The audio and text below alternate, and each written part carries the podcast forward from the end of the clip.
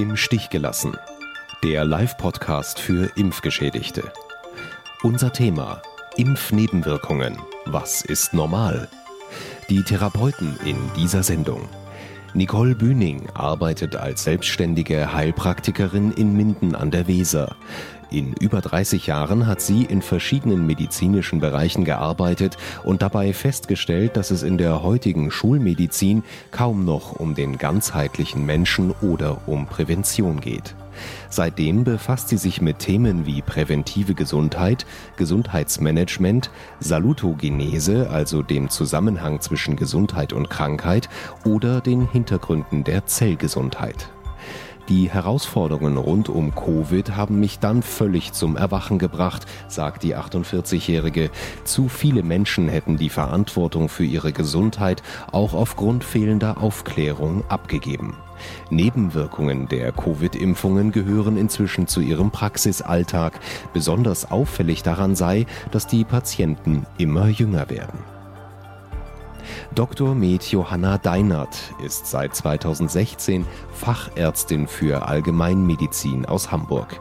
Ihre Doktorarbeit befasst sich mit experimenteller Virologie mit dem Fokus auf antiviraler Therapie.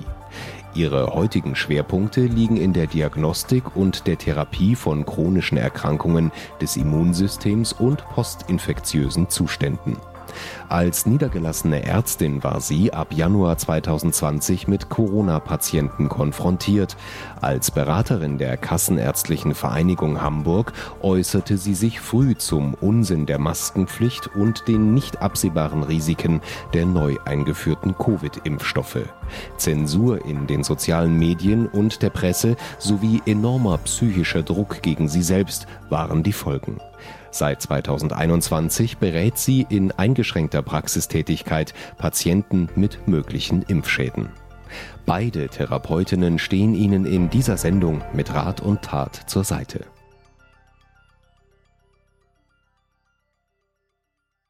Malaika ist heute der Opfer geworden der lieben Deutschen Bahn und versucht sich gerade hier bei uns einzuwählen. Ich hoffe, dass das noch funktioniert und dass sie noch äh, dazu kommt.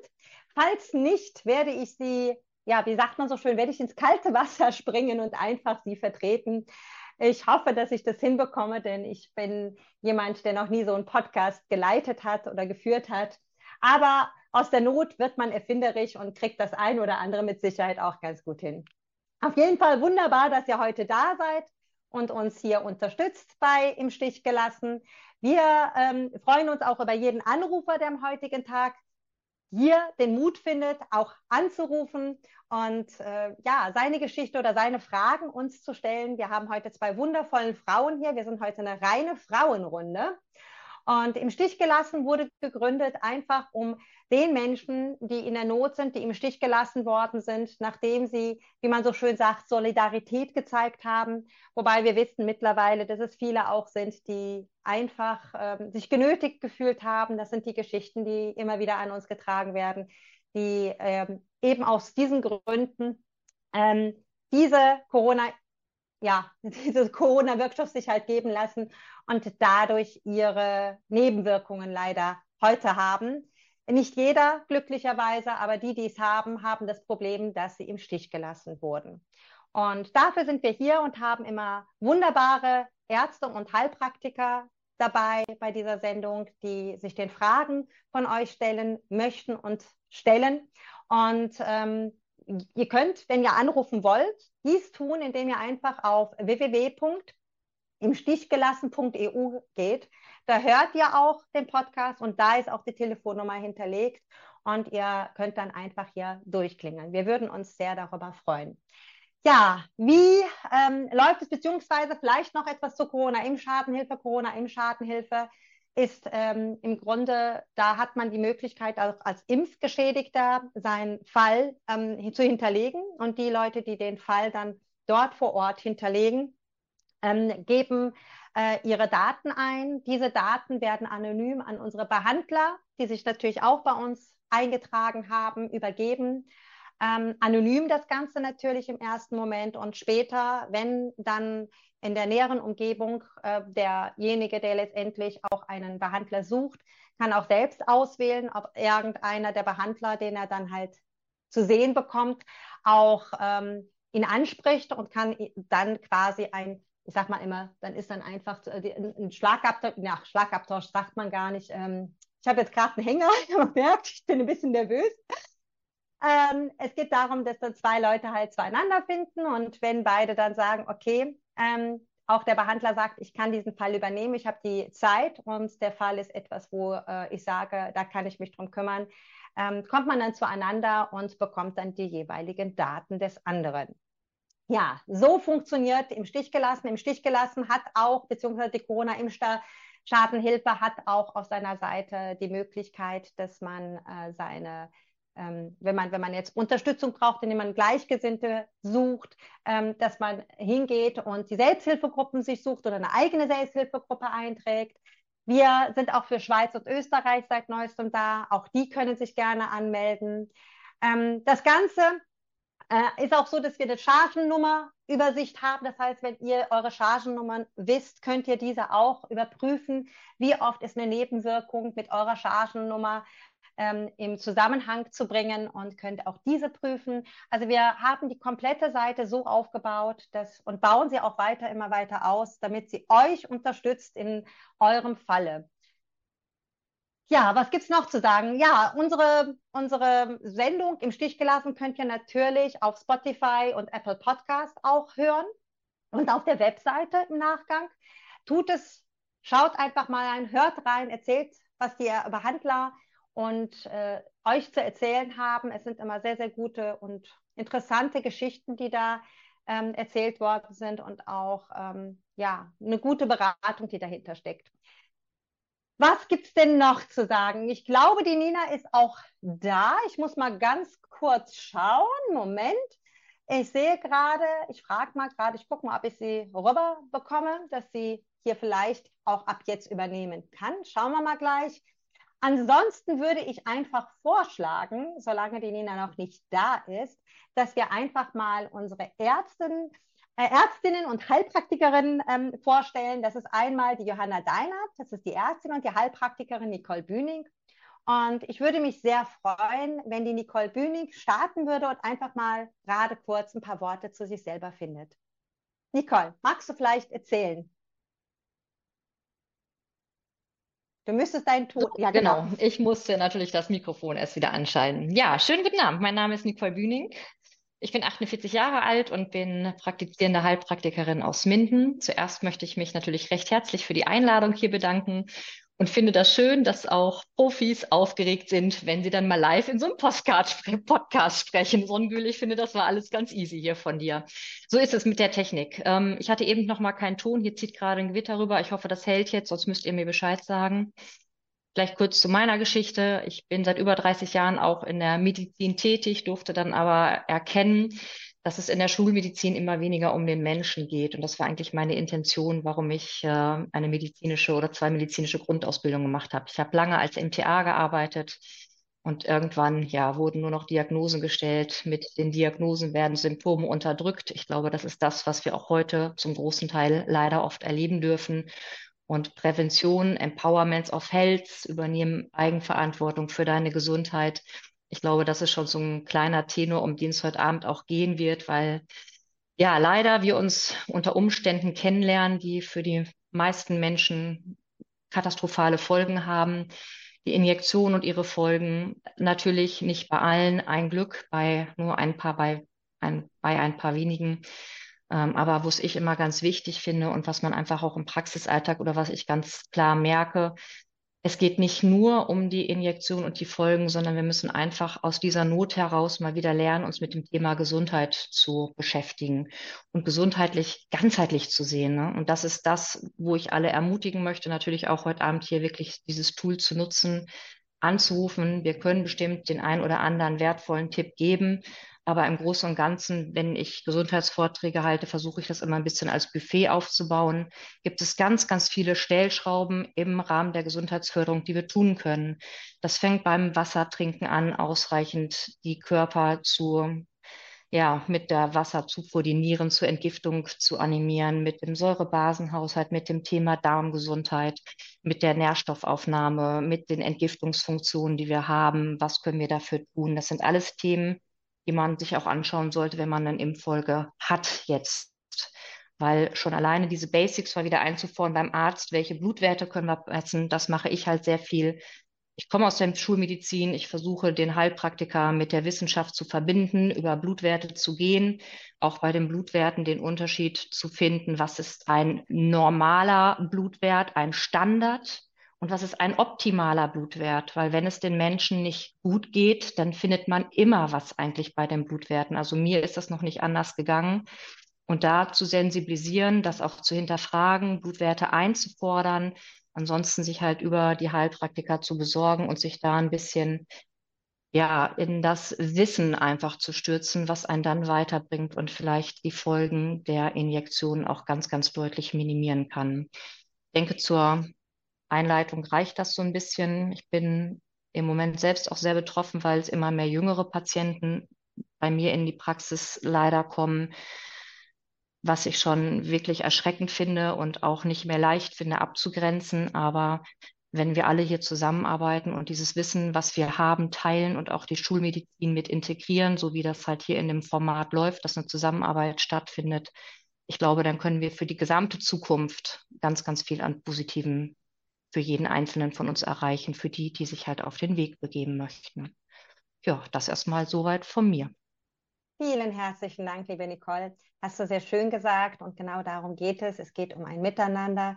Es geht auch bei uns grundsätzlich um Brückenbau und deswegen haben wir ja auch zwei Formate, auch das ausgegrenzte Format, einfach damit beide Seiten sich verstehen, ja, wie es ihnen jeweils ergeht in den jeweiligen Situationen, in denen sie gewesen sind. Wobei die Menschen, die sich jetzt haben impfen lassen und an den Impfnebenwirkungen voll äh, oder an den Impfnebenwirkungen leiden, und das sind die Geschichten, die wir immer wieder hören, auch egal welchen Alters dass diese auch gerade eine unheimliche Ausgrenzung erleben, nicht ernst genommen werden, es oft als psychosomatisch abgetan wird und das ist sehr, sehr schade.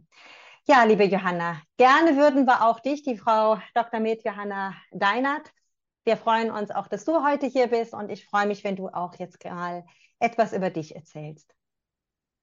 Ja, ähm, ich danke äh, für die Einladung auch. Ähm, ja, mein Name ist Dr. Johanna Deinert. Ich äh, bin Ärztin, Fachärztin für Allgemeinmedizin aus Hamburg, bin auch hier Kassen niedergelassen, allerdings gerade mit äh, auch äh, quasi aus privaten Gründen eingeschränkter Praxistätigkeit beziehungsweise gerade gesundheitlich ähm, bin ich auch erschöpft von dieser ganzen Zeit. Aber ich habe halt meine Doktorarbeit in Virologie gemacht und mich relativ früh halt schon versucht zu informieren, was denn da vielleicht an Gesundheitsveränderungen eben äh, auftreten bei der Erkrankung ähm, wo ja jetzt eben tatsächlich auch ein Eiweiß eben durch die Körper produziert werden soll, sollte durch die Impfung.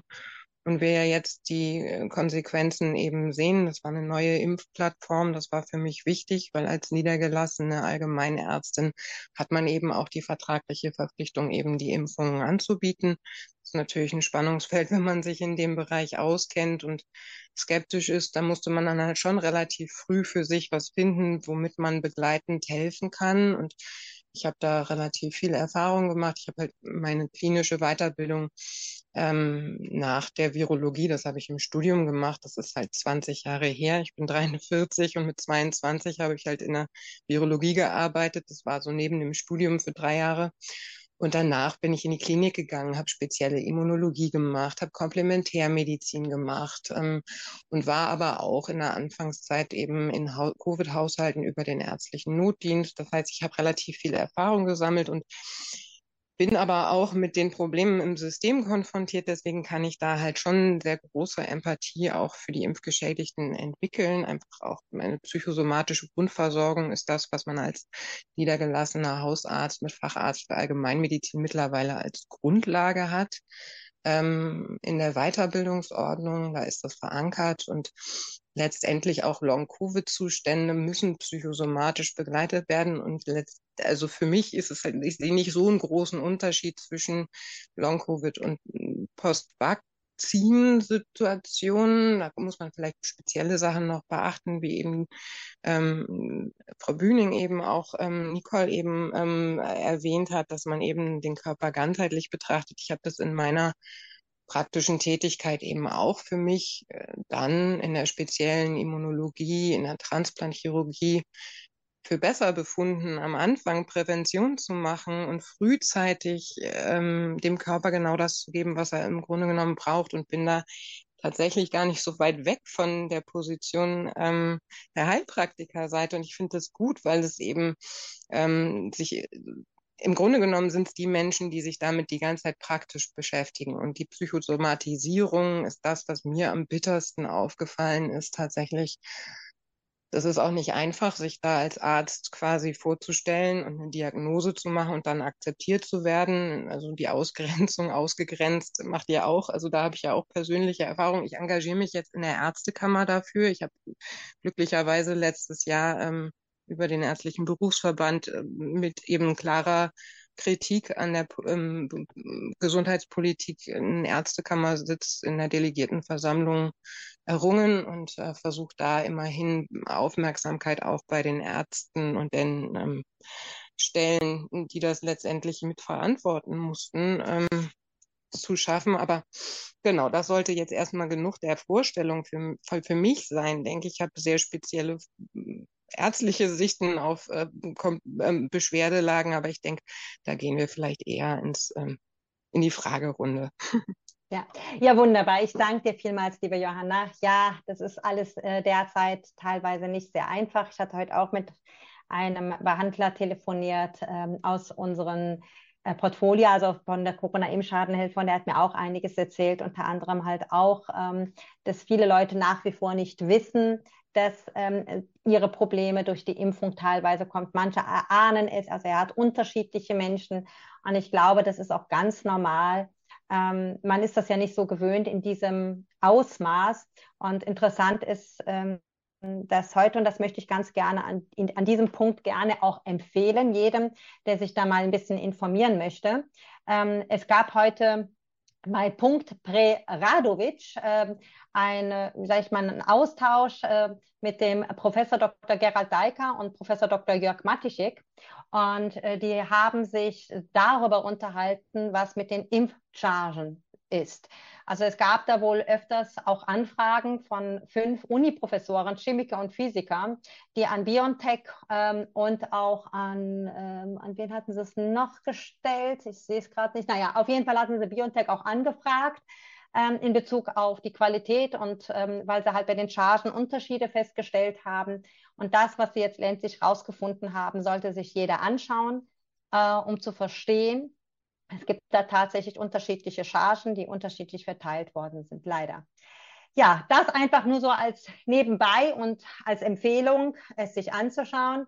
Ich möchte ganz kurz nochmal was sagen zum Ablauf der Sendung. Also es ist so, dass wir ähm, im Stich gelassen so aufgebaut haben, dass wir den Menschen, die eben im Stich gelassen worden sind, die Möglichkeit geben wollen, eben zu Wort zu kommen. Es ist für den einen oder anderen nicht immer ganz einfach, hier einfach anzurufen. Ihr müsst euch da keine Sorgen machen. Es ist nur eure Stimme. Ihr müsst auch gar nicht sagen, wer ihr seid. Ihr könnt auch anonym hier anrufen und ähm, einfach eure Fragen gerne stellen, der Nicole Bühning oder der Frau Dr. Johanna Deinert. Und äh, sie werden in ihren Möglichkeiten euch gerne auch eure, die Antworten dann entsprechend geben. Ähm, ihr könnt natürlich das Ganze auch bei uns online machen auf www.imstichgelassen.eu. Dort könnt ihr Fragen hinterlegen, die wir dann auch hier äh, bei, die, auf dieser Plattform dann vorlesen werden. Und ähm, da werden die Damen sich dann auch mit auseinandersetzen und eure Fragen beantworten. Wobei hier immer die Problematik herrscht, dass man dann halt keine Rückfragen stellen kann. Und das macht manchmal es auch schwierig, die ähm, Antworten beziehungsweise die Antworten so zu geben, wie sie gegeben werden könnten, wenn ihr selbst anruft. ja, so sieht es aus. Ähm, also, gebt euch einfach einen Ruck, ruft an. Ansonsten haben wir hier auch einige Fragen, die schon bei uns eingetrudelt sind, die wir auch vorlesen werden, die auch Geschichten erzählen werden. Und ich möchte ganz gerne erstmal damit anfangen, was unser Thema der heutigen Sendung ist. Und zwar Impfnebenwirkungen. Was ist normal?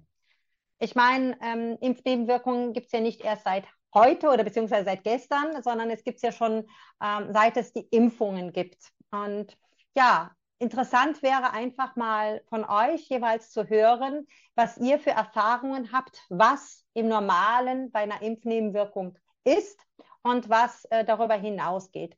Vielleicht ähm, mag die Johanna dahingehend einfach mal starten. Ja, also grundsätzlich ist es so, dass äh, das ja genau diese Beschwerden waren, die in der Anfangszeit als relativ typische Nebenwirkungen beschrieben wurden, die auch vor allem in den Impfstoffzulassungsstudien abgefragt wurden. Das ist so klassischerweise bei jeder Impfung berät man, dass zum Beispiel der Schmerz in der Einstichstelle kommen kann, dass man eventuell ein bisschen Symptomatik fühlt von der Aktivierung des Immunsystems, weil die Idee einer Impfung äh, früher äh, ja immer war, man gibt äh, eine Oberfläche, ein, einen Stoff, auf den dann das Immunsystem reagiert. Das ist in dieser Situation, wo ähm, einerseits ja diese mRNA-Impfstoffe gegeben wurden und andererseits sowas wie Adenovirus-Vektor-Impfstoffe äh, gegeben wurden, so jetzt nicht unbedingt der Fall, dass es nur die Oberfläche ist. Deswegen war das schon so ein bisschen Neuland, dann zu sagen, was ist normal, weil normal bedeutet, also dass man normal jetzt auf eine neue Plattform zum Beispiel reagiert, weil jeder darauf so reagiert, das konnte man ja noch gar nicht absehen, wirklich. Das ist die Schwierigkeit. Aber grundsätzlich sagt man Schmerzen im Arm, ein bisschen Temperatur, vielleicht auch Schwitzen nachts, ein, zwei Tage und dann fühlt man sich wieder besser. Das ist so die Standardaufklärung, die man so in der Weiterbildung kriegt. Es gibt äh, seltenere Nebenwirkungen da müsste man dann eben oft auch eher in die Fachinformation vom Impfstoff gucken. Das macht dann Sinn, wenn Menschen sehr skeptisch sind, dass man eben irgendwie das durchgeht und dann eben auch die informierte Entscheidung offen lässt und eben sagt, das und das ist dokumentiert. Da gibt es neurologische Schäden, die zum Beispiel auch in den Zulassungsstudien aufgefallen sind, aber das wäre nicht normal. Das wäre eigentlich eben eine schwere Nebenwirkung, die gemeldet gehört, die dann eben auch gezählt werden muss, um zu sehen, wie häufig findet das statt, wie häufig tritt es auf. Und da ist leider erst in der Masse der Menschen dann äh, Signale, sind Signale hm, von selteneren Erkrankungen sichtbar. Und deswegen ist es halt sehr unbefriedigend als Arzt mit, mit äh, sagen wir, auch einer Studienausbildung zur Studienärztin mit den Grundlagen, an was wir gebunden sind, dass wir eben äh, Präparate, Medikamente, die Sicherheitssignale zeigen, eben auch nicht geben dürften als Ärzte, dass da das Gefühl entsteht, dass es einfach aufgrund der Nicht-Ernstnahme von Patienten, die einen Verdacht auf Impfschaden bei sich äußern, kommt man ja nicht von ungefähr her drauf und letztendlich ist es aber immer schon schwierig, das quasi zu beweisen. Und das ist das, wo wir jetzt, glaube ich, eben auch stehen. Der Beweis, dass es zu, im Zusammenhang mit der Impfung steht, ist was, was auch früher ähm, eher schwierig äh, machbar war. Wir haben ja nun die Situation, dass wir Herrn Professor Burkhardt hatten in dieser Situation, der die ähm, Untersuchungen gemacht haben. Da sind wir ja jetzt leider ganz traurig, dass er gerade ums Leben gekommen ist und ähm, müssen sehen, wie es weitergeht. Ich hoffe, dass es andere Pathologen eben ihm nachmachen. Es sind im Grunde genommen andere, alle seine Methoden veröffentlicht. Sowas habe ich in der Transplantationschirurgie eben auch regelmäßig gehabt, Pathologiekonferenzen. Da haben wir auch diese Immunhistochemie gemacht. Das ist nichts, was nicht die Pathologie könnte. Das ist halt oft eher eine Frage vom politischen Willen. Und ähm, ja, da hoffe ich, dass wir vorankommen. Wunderbar. Ähm, ja, das mit dem Professor Borkhardt ist wirklich eine sehr traurige Angelegenheit, dass er so plötzlich ums Leben gekommen ist und da dieser Unfall passiert ist. Ähm, aber das Leben, man äh, tut es sich nicht aussuchen, wann das Leben hier auf dieser Erde zu Ende geht. Aber es ist natürlich nicht schön, wenn es den Hintergrund hat, dass eben gewisse Wirkstoffe dafür zuständig sind. Und ähm, da habe ich noch eine Frage. Es ist so, dass wir ja im Laufe, ich weiß jetzt nicht, wie lange schon, es wird ja schon seit, keine Ahnung, wie vielen Jahren schon geimpft, ich weiß gar nicht, wann die erste Impfung anfing. Ähm, jedenfalls hat es sich ja verändert. Es waren ja vorher ich kann mich erinnern, dass ich selbst gegen die ganz klassischen ähm, Wirkstoffe geimpft worden bin, wie Diphtherie, Polio und Tetanus. Und ich habe sie jeweils einzeln bekommen. Und auch meine Kinder hatten diese einzeln bekommen. Mittlerweile sind es ja, wenn ich das äh, richtig mitbekommen habe, fünf, sechsfach Impfungen. Und mich würde interessieren, ähm, ob sich da ähm, in deinen Augen irgendwas geändert hat bei den Menschen, dass ähm, eben mehr Allergien äh, auftauchen mittlerweile oder ob die Impfnebenwirkungen deutlich stärker sind. Ob du da was sagen kannst, äh, bevor ich die Nicole frage. Vielleicht erstmal an dich nochmal die Frage, Johanna. Äh, ja, da gibt es, also es gibt zumindest Beobachtungsveröffentlichungen äh, im New England Journal of Medicine zum Beispiel, wo eine äh, Aufstellung zum Rückgang der Infektionskrankheiten, aber dafür zur Zunahme von Autoimmunerkrankungen wie Diabetes mellitus Typ 1 oder ähm, Asthma oder ähm, Multiple Sklerose und solche Erkrankungen, dass das halt quasi ähm, mit dem Abfall der Infektionserkrankungen angestiegen ist. Die Studie macht jetzt den Rückschluss, dass Infektionserkrankungen für unser Immunsystem scheinbar wichtig sind. Allerdings muss man auch sagen, dass es genau die Phase ist, wo halt zunehmend Impfstoffe äh, also die, die, die Menge der Impfstoffe zugenommen hat, wie du sagtest, das ist halt, früher waren das Einzelimpfstoffe oder eben auch nicht so viele. Heutzutage ist es abhängig vom Land, in dem man wohnt, äh, ähm, halt doch deutlich mehr. Und ähm, mal, die, die Impfplattformen verändern sich bei manchen Impfungen halt auch. Zum Beispiel die Grippeimpfstoffe werden jetzt auch eifrei angeboten aus Zellkultur. Da bin ich halt mit meiner Zellkulturerfahrung manchmal ein bisschen vorsichtig, weil ich eben, sag mal, der, der Sauberkeit in den Laboren mittlerweile misstraue. Ähm, wenn man da selber gearbeitet hat, ähm, dann weiß man, was schiefgehen kann. Und ähm, wir wissen eben auch nicht genau, ob das nicht auch einen Einfluss spielt äh, in dieser neuen Impfkampagne. Aber grundsätzlich ist es so, ja, auch, und das habe ich eben vorher auch schon gemacht, auch Impfreaktionen können auftreten bei diesen Sechsfachimpfstoffen, Fünffachimpfstoffen. Also es kommt immer mal wieder vor, dass sich Patienten damit vorstellen. Und es gibt für mich halt da eben ein grundsätzliches Prinzip, nach dem ich vorgehe, weil meistens stellen sich die Patienten ja mit Symptomen vor und dann guckt man, was, woher kann es kommen und hat das eventuell einen Einfluss darauf. Und dann kann man da eben auch dementsprechend darauf reagieren. Aber meistens ist doch das, was sozusagen die Krankheit dann ausmacht, eher ein Prozess von chronischer Entzündung, wo man tatsächlich sehr viel helfen kann, zum Beispiel mit dem, was Nicole Bühning auch sagte, mit allein schon dem richtigen Wasser macht man da ganz viel richtig sozusagen, dass man ausreichend trinkt und qualitativ hochwertiges Wasser zum Beispiel trinkt. So banal das klingt, aber also ich rate halt gerne auch zu Tees, zum Beispiel bei Entgiftung. Ähm, da gucke ich dann halt auch gerne, was sind so klassische, äh, was man eben jetzt auch im Podcast sagen kann, ohne jetzt großartige Heilaussagen oder spezielle Sachen zu machen. Aber beispielsweise äh, ist Löwenzahn nach einer Publikation, ich glaube, der Uni Heidelberg, ähm, einerseits spikehemmend und andererseits ja grundsätzlich entgiftungsfördernd über die Leber und die verstoffwechselt Fette. Und wenn man dann zum Beispiel so ein Lipid-Nanopartikel bekommen hat, dann macht es zum Beispiel ganz viel Sinn, die Entgiftungsorgane anzuregen oder eben auch andere Pflanzenstoffe einzusetzen. Und da ist es da habe ich vorher schon gearbeitet und auch labortechnisch, was Nicole sagte, dass man das eben auch eine vernünftige Grundlage stellt. Das ist leider alles kein Kassenlabor. Das ist halt eine gewisse Schwierigkeit.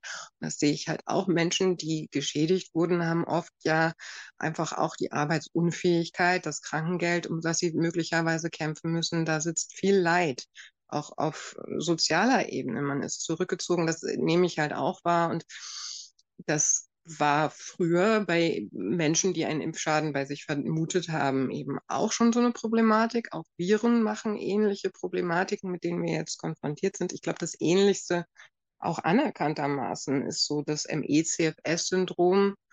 Naja, und da gibt es halt viele Möglichkeiten reinzugucken. Es gilt eher als seltene ähm, Problematik und deswegen ist es nicht in aller Munde als normale Impfnebenwirkung, sondern dann hat es einen eben getroffen der Frage, was ist normal? Es ist nicht normal, eine Autoimmunerkrankung zu bekommen. Wenn sich's häuft, müssen wir eigentlich hingucken, weil es ein Sicherheitssignal ist. So ja, ich, ich da, ja, bin da total bei dir. Von äh, dem Löwenzahn habe ich auch schon des Öfteren wirklich was Gutes gehört. Ähm, und MECFS, da war ich in Berlin auch, da hatten die eine Veranstaltung. Und da habe ich auch das ein oder andere gehört. Und ähm, was äh, ich da in diesem Zuge oft ähm, mitbekommen habe, ist, dass interessanterweise viele nach einer, ja, nach einem Infekt plötzlich diese Symptome bei ihnen auftauchen und sie nicht verstehen, woher das kommt. Und da bin ich bei dir, dass es darum geht, dass man herausfinden muss, warum und was hat das für Hintergründe. Aber jetzt würde ich ganz gerne die Nicole noch mit ins Boot nehmen. Nicole, ähm, ich meine, als Heilpraktikerin bist du natürlich nochmal in dem Bereich nochmal ganz anders äh, aufgestellt, kann ich mir vorstellen. Zu dir kommen die Menschen ja eher wirklich, wenn sie dann halt auch diese Probleme haben. Du impfst ja nicht und ähm, jetzt weiß ich nicht, ob du da auch erzählen kannst, ob bei dir jetzt da ähm, in den letzten Jahren, nicht nur jetzt hier wegen Corona, sondern insgesamt. Also interessant ist auch einfach zu wissen, ist es insgesamt, ähm, seit es eben diese Mehrfachimpfungen gibt, ähm, eine erhöhte Anzahl an Impfnebenwirkungen aufgetaucht und wie verhält es sich jetzt auch hier in Bezug auf Corona? Würde mich mal interessieren, ob du da auch was zu erzählen hast. Ja, da kann ich eigentlich der Johanna, da kann ich gar nicht so viel ergänzen, weil ich dieses Impfthema, da habe ich mir als Heilpraktikerin eher durch Corona-Namen gemacht, weil ich am Anfang die Kreuzimmunität bestimmt habe. Also ich bin sehr früh auf die Blutentnahmen gegangen, um zu gucken, haben die Leute Antikörper auf das Coronavirus, was ja nun mal nicht neu war grundsätzlich oder nicht neu ist. Ähm, ich denke schon, aber grundsätzlich auch als Mutter und als medizinisch denkende Person, dass diese Mehrfachimpfungen in diesen frühen Jahren einfach nicht gut sind. Das Immunsystem muss sich einfach aufbauen. Man kann da nicht so früh reinimpfen. Das ist bestimmt ein Problem. Natürlich habe ich das für die Prüfung anders auswendig gelernt. Es gibt ganz klare Empfehlungen. Daran darf man sich auch halten. Da sind wir als Heilpraktiker, sind uns da ja eh ein bisschen die Hände gebunden. Äh, deswegen versuche ich es immer über den anderen Weg aufzubauen. So, dieses Thema Antikörper. Wo bleiben die Antikörperbestimmungen in diesem ganzen Thema Impfen? Braucht es noch eine Impfung oder kann ich erstmal Antikörper bestimmen, auch jetzt nach den Corona-Injektionen? Die Leute darauf zu sensibilisieren, das hat ja Johanna eben schon gesagt, wir geben hier einen neuartigen Stoff, ein mRNA, kommt aus der Krebsforschung, wird mit Lipid-Nanopartikeln in die Zelle geschleust, um dort Spike-Proteine zu bilden und auf diese Selbstproduktion des Körpers der Spike-Proteine werden dann die Antikörper gebildet. Wir wissen nicht, wie lange bildet der Körper Spike-Proteine. Also es ist ja mal schlau zu gucken, wie viel Antikörper habe ich gebildet. Und das habe ich bei einigen Patienten gemacht. Und da ist eine über, ja, ich weiß nicht, wo man Grenzen sagt, was ist normal? Da sind wir wieder dabei, welche Nebenwirkungen sind normal. Es kann mir keiner sagen von den Laboren, bei denen ich angerufen habe, wie hoch dürfen Antikörper kommen, wann haben wir eine Überproduktion von Antikörpern. Und ich habe da exorbitante Werte gesehen, die für mich nicht vorstellbar waren. Und das sind dann auch die Patienten, die dreimal zum Beispiel die Injektion bekommen haben. Dann setzt sich ein Coronavirus nochmal drauf, weil ein Virus mutiert. Deswegen äh, kann man halt immer wieder auch an Corona erkranken. Und dann haben die massive Probleme. Und dann sind wir nämlich bei diesem Kontext Autoimmunerkrankung schon. Und da so ein bisschen zu sensibilisieren, wie hoch sind meine Antikörper? Brauche ich noch eine Injektion? Egal bei welcher Impfung. Wir haben das früher bei Hepatitis-Impfung ja auch gemacht. Wenn man einen gewissen Schutz hatte an Antikörpern, war es gut. Dann brauchte man keine Zusatzimpfung mehr. Bei Tetanus, man kann das bei allen Impfungen machen, egal ob Impfungen der alten Kategorie oder jetzt Injektionen mRNA, DNA-Technik. Also das ist, glaube ich, ganz wichtig, das den Menschen klarzumachen, weil das wird vergessen, das wird nicht publiziert, dass man vielleicht dann auch als Patient erstmal sich Blut abnehmen lässt. Ein Antikörpertest kostet 20, 25 Euro, um zu gucken, bin ich immun, bin ich geschützt gegen diese Art von Virus oder Erreger. Mhm. Ich danke dir vielmals, Nicole. Ähm, und du hast was ganz Wichtiges, denke ich, angesprochen, auch hier wieder die natürliche Immunisierung.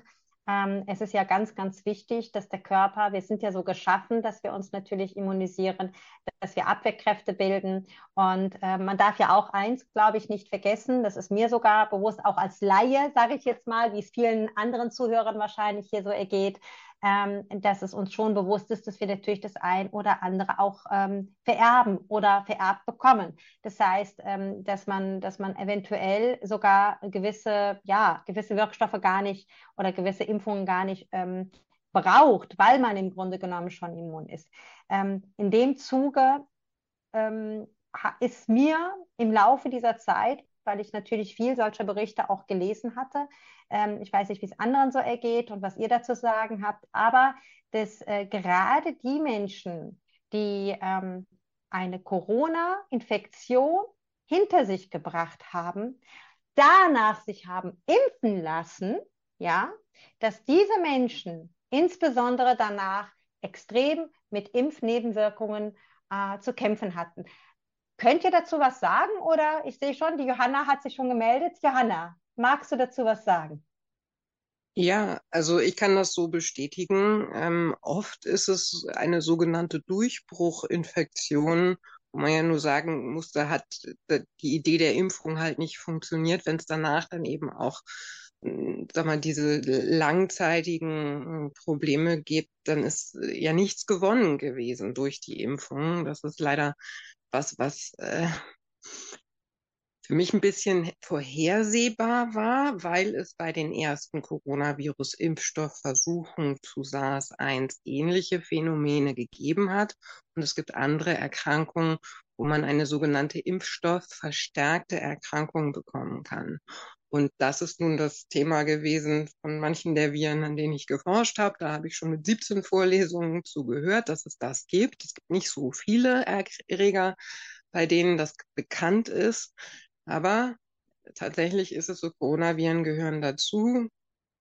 Und ähm, also es ist so, dass es genau diese beiden Effekte machen würde. Einerseits, dass man eine Impfung hat, dadurch das Immunsystem vorbereitet wird. In den Impfungen, selbst in den bivalenten Impfstoffen, ist ja immer noch die Wuhan-Oberfläche mit drin. Das ist ja eben nicht das Neue, in Anführungsstrichen. Diese Viren mutieren halt mit der Zeit, die bewegen sich durch die Bevölkerung. In der Regel werden sie schwächer, weil immer nur die Schwächeren auch weitergetragen werden.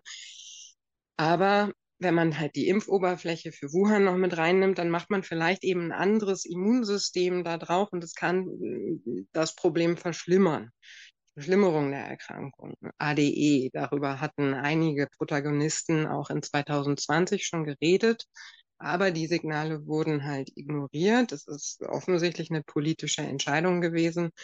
Ähm, und tatsächlich ist das genau das, was wir eben jetzt auch in den Studien sehen, dass im Grunde genommen die Corona-Infektionen bei denjenigen, abhängig davon, wie oft sie geimpft wurden, eher an, ansteigen, als dass es weniger wird. Und das ist quasi ein Totalversagen des Versprechens einer Impfung. Also idealerweise, wenn es so was Ideales gäbe, wie die beworben würde, wurde, heißt es ja, es überträgt sich nicht und man selber nicht krank. Und das ist in diesem Fall nicht so, sondern es ist tatsächlich so, dass auch das zirkulierende Virus seinen Anteil hat. Da sind eben nicht nur das Spike drin. Und wir wissen ehrlich gesagt durchaus, also zumindest ist es jetzt in der Entwicklung, dass es Labore gibt, die messen können, dass Spike zum Beispiel noch produziert wird nach den Impfungen. Aber das sind langsame Entwicklungen. Diese Methoden müssen entwickelt werden. Dann entwickelt es ein Labor und dann müssen das vielleicht eben andere auch lernen, wenn das Interesse da ist. Also das heißt, die Aufmerksamkeit auch auf die Problematik, dass man eventuell eben fortschreitend Spike-Protein produziert in den eigenen Zellen, weil sich eben diese Informationen, die nur eigentlich kurzzeitig so wurde es ja verkauft, eben diese, diese kurzfristigen normalen Nebenwirkungen macht, eben nicht lange hält. Aber da hat Herr Professor Burkhardt mit Herrn Professor Lang zusammen eben mit Färbung dieses Spike-Eiweiß in verschiedensten Geweben nachgewiesen. Und das bestätigt dann halt den eigenen Verdacht auch. Aber wie gesagt, das ist ähm, ja, man also bekommt, man bekommt man bekommt im Grunde genommen, kann man sagen, mit, hier muss dringendst, man muss es wirklich ganz klar so definieren, dringendst geforscht werden. Es muss hier dringendst geschaut werden, ähm, dass man For Forschungsgelder hierfür freigibt und äh, dem Ganzen nachgeht und eine Aufarbeitung ist unabdingbar. Also das ist das, was ich immer wieder mitbekomme und höre. Und ähm, jetzt hattest du ja gerade erwähnt, dass umso öfter man sich halt impfen ließ, ähm, umso eher ist die Wahrscheinlichkeit da gewesen, dass man auch einen ähm, ich sag mal, dass man eine Wirkung oder eine Nebenwirkung hatte.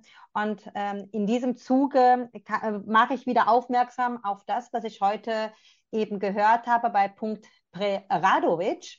Ähm, da hatten sie in Bezug auf die Impfchargen von drei unterschiedlichen Impfchargen gesprochen.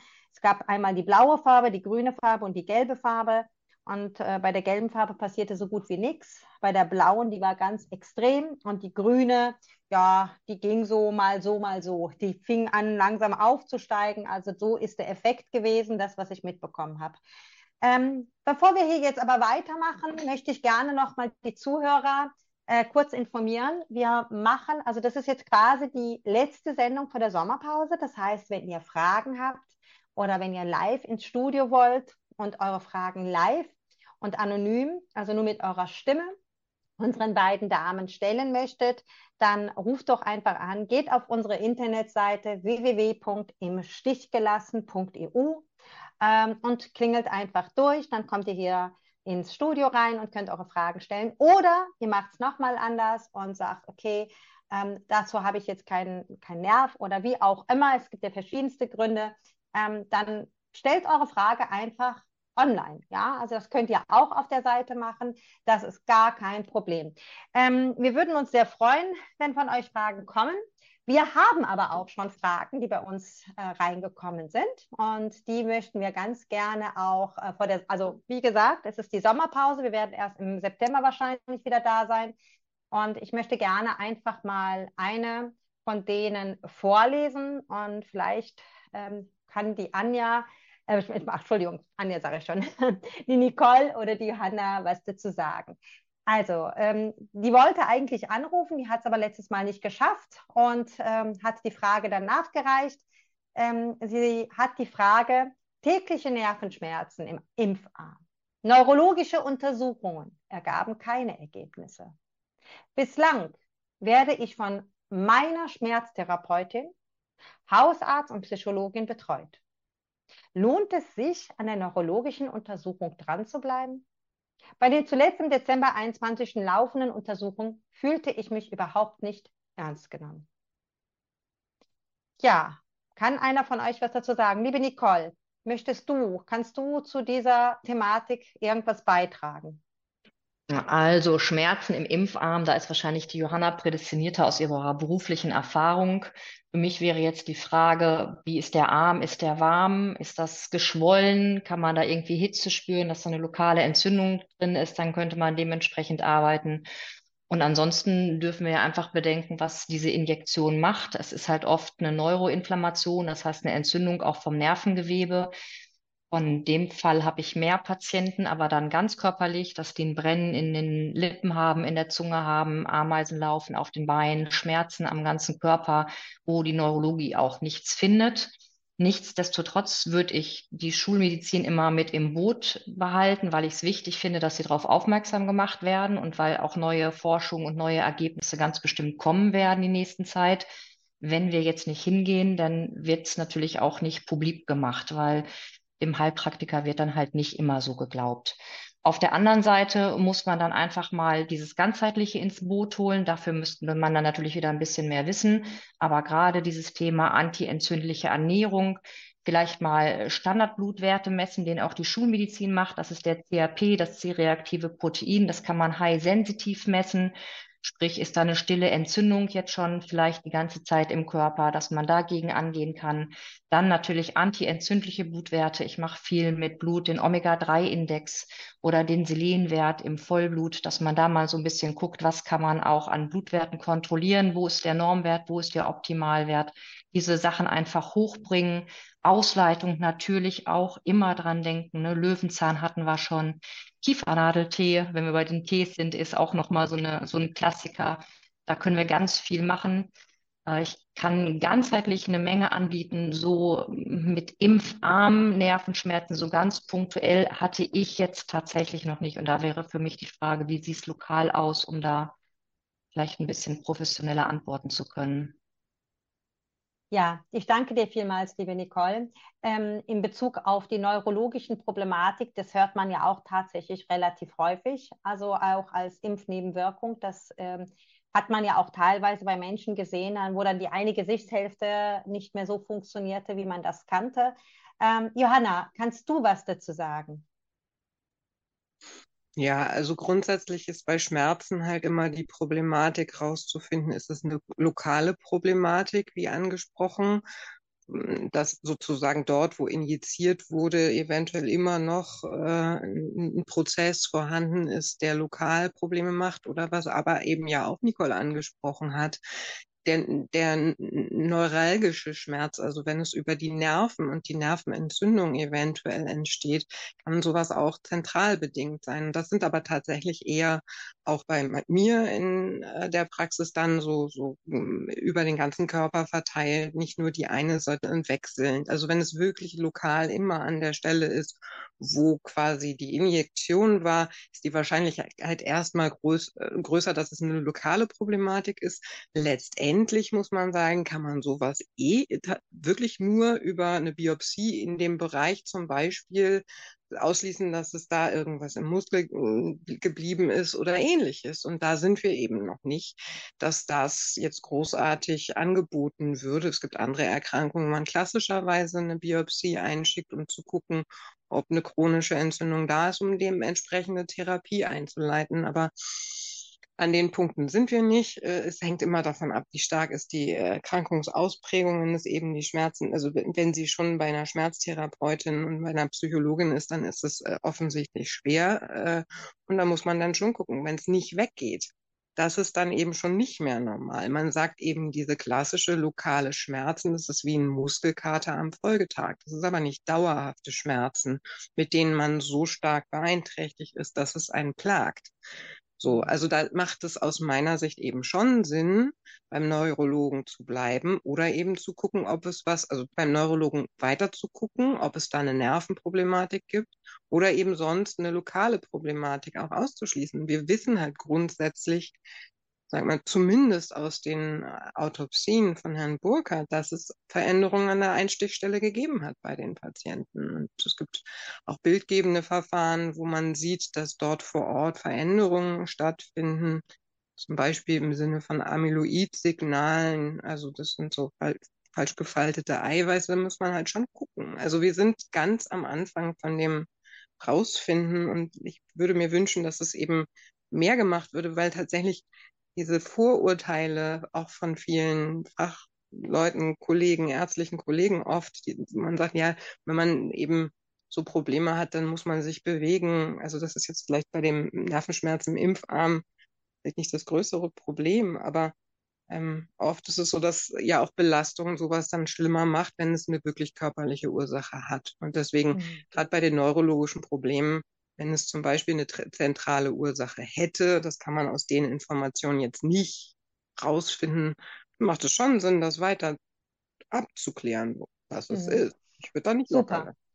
Ja, das ist, das ist sehr gut, was du da sagst. Ich glaube auch, dass es immer wichtig ist, dran zu bleiben. Aber ganz kurz, du hattest gerade am Ende etwas gesagt mit den Eiweiß. Ähm, es ist immer schwierig, wenn man nicht aus dem medizinischen Bereich, ja, ihr seid das so gewöhnt, aber unser eins, die halt diese Wörter nicht kennen, fragen sich dann, was hat sie denn jetzt gemeint? Jetzt ähm, frage ich einfach mal, äh, wie ich denke, viele der Zuhörer vielleicht auch sich gedacht haben, was meint sie denn jetzt? Kannst du das vielleicht genauer ausführen, was du meintest am Ende? Naja, also was ich meinte, ist, dass es eben, es gibt eine Studie, wo man ähm, bei jemandem, der eine Vorerkrankung hatte, ähm, wo solche fehlfaltenden Eiweiße auftreten. Das war eine Alzheimer-Erkrankung, ähm, wo es an der Einstichstelle eben ein ähnliches Signal gegeben hat. Das ist schon was. Was bedeutet das? Genau das meine ich halt. Ne? Also das, mit den Eiweißen, das bedeutet, ähm, ist es etwas, was man dann von außen sieht oder ist es etwas, was man im Blut dann feststellt? Das meine ich halt. Ist es ein, ein eine bildgebende Maßnahme, ein PET-CT. Ah, okay. Also, ist so, dass wir also dass es verschiedene Möglichkeiten der Diagnostik ja gibt. Gerade die Bildgebung kann viel, aber auch neurologische ähm, Diagnostik ist eben nicht nur die neurologische Untersuchung oder ein bisschen Nervenleitgeschwindigkeit und Muskelreaktion, sondern da gibt es viele, viele verschiedene Untersuchungen, sowas wie ein EEG oder ähnliches. Und das ist meistens nicht im ersten Moment gemacht.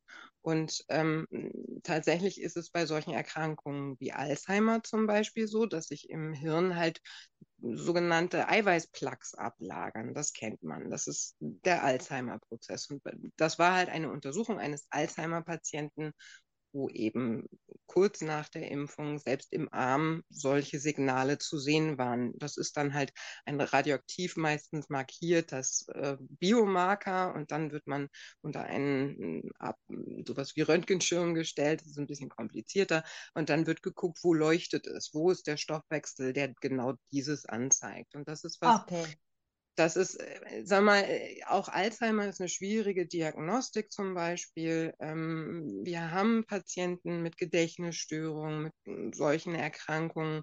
Wir haben auch Alzheimer-Entwicklungen, auch eben neurodegenerative Erkrankungen, die manche neurologische Beschwerden erklären könnten, aber die Diagnostik davon ist kompliziert. Ich sage jetzt nicht, dass Schmerzen im Impfarm, wenn sie kurzfristig sind, sowas sein müssen. Und lokal gibt es genug Erklärungen, aber es gibt andere Fragen, die oft kommen mit diesem generalisierten Kribbeln oder eben auch den Gesichtslähmungen oder ähnliches, wo man eben an den Kopf schon denken muss. Und Herz und Hirn sind Organe, die viel Fett brauchen. Das heißt, die Wahrscheinlichkeit, dass dort was ankommt von so einem Lipid-Nanopartikel, wenn es eben in den Körper gerät, ist schon da. Auch das Immunsystem ist im Darm und im Hirn sehr aktiv und notwendig. Und wenn da Erkrankungen zum Beispiel der Immunzellen sind, dann kann man eventuell, wenn man frühzeitig anfängt, solche Allgemeinmaßnahmen, wie Nicole erwähnt hat, eben tatsächlich den Lebensstil ein bisschen anpassen, auf Antioxidantien zu achten und ähnliches, was verbessern, wenn man mhm. schon. Okay. Ne, darum geht's. Ja, ja. Ich danke dir vielmals, Johanna. Die Nicole hat sich zu dem Thema auch nochmal gemeldet. Ich glaube, sie hat da noch was zuzufügen. Liebe Nicole. Ja, man muss ja manchmal erst sowas sacken lassen. Also was mir spontan noch einfällt jetzt, es gibt noch die Neuraltherapie. Wenn wir eine lokale Entzündung haben, vorausgesetzt es ist jetzt lokal im Arm, ist es ja, finde ich, auch mal ganz wichtig, die Schmerzen lokal zu unterbrechen oder zu unterbinden. Und die Neuraltherapie, da quaddelt man mit einer ganz dünnen Nadel in den Bereich Prokain oder Lidocain. Das ist ein Lokalanästhetikum in einer ganz, ganz niedrigen Menge. Dadurch bekommt man ein basisches Milieu. Entzündung findet immer im sauren Milieu statt, kann dann natürlich in das gequaddelte, betäubte Gewebe dann noch homöopathisch ganz gut was reinspritzen könnte ich mir vorstellen, muss man natürlich eine Anamnese machen, muss man sich angucken, aber das ist vielleicht ein Tipp für die Anja, sonst da mal Richtung Neuraltherapie auch zu gucken, ergänzend zu natürlich den ganzheitlichen Maßnahmen. Ne? Ausleiten, ganz wichtig, antientzündliche Ernährung, alles das. Aber das, da habe ich viel Erfahrung mit, wenn es um lokale Schmerzen geht, dass da relativ schnell eine Linderung eintritt. Wenn halt jetzt nicht ein Nerv oder so kaputt ist, dann ist es natürlich, wenn es komplexer ist. Aber manchmal ist so ein Unterbrechen einer Schmerzkaskade sehr sinnvoll, so ich aus meinem danke, Alltag. Ich danke dir, liebe Nicole. Ja, basisch, basische Ernährung, das höre ich ganz, ganz oft, dass das sehr, sehr gut sein soll. Genauso wie ähm, eben, wenn der Darm äh, an sich, äh, sagt man ja auch immer, ist äh, quasi das Spiegelbild der Seele, also dass da halt sich ganz viel abspielt. Und wenn ein Nerv eingeklemmt ist, da gibt es ja auch den wunderbaren Osteopathen, der da meistens nur ein paar Griffe umsetzen muss und man kann diesen Nerv wieder freikriegen. Also das ist zumindest meine persönliche Erfahrung. Jetzt weiß ich nicht, wie es bei anderen so ist. Aber das gebe ich jetzt einfach mal aus meiner persönlichen Erfahrung mal gerade an die Zuhörer weiter. Ähm, bevor ich jetzt hier weitergebe, sehe ich gerade, Johanna wollte noch mal was ergänzen und dann würde ich gerne was vorlesen. Ja, Johanna. Ich wollte da nur ähm, quasi meine Unterstützung für signalisieren. Ich bin in Kontakt mit einem Arzt, der das schon lange macht, diese Neuraltherapien. Der sagt tatsächlich, der antientzündliche Effekt kann auch äh, generell einen Benefit bei Entzündungssituationen ähm, machen. Ähm, ich bin da jetzt in der Wissenschaft nicht so sehr drin, aber ich höre ihm gerne zu und äh, ich finde es ganz wichtig, dass wir uns gegenseitig austauschen. Nicht jeder kann alles, aber grundsätzlich die Tendenz, erstmal die Entzündung runterzubringen, das wäre es auch. Okay, vielen herzlichen Dank, liebe Jana. Vielen Dank auch, Nicole, für eure Expertise. Ich denke, dass der Zuhörer mit Sicherheit das eine oder andere mitnehmen kann. Ähm, ich möchte ganz kurz ähm, auf etwas aufmerksam machen. Es ist ja so, dass es äh, auf den verschiedenen Plattformen im Social Media natürlich auch Gruppen und ähm, ja, äh, Leute gibt, die Gruppierungen haben, Gruppen haben.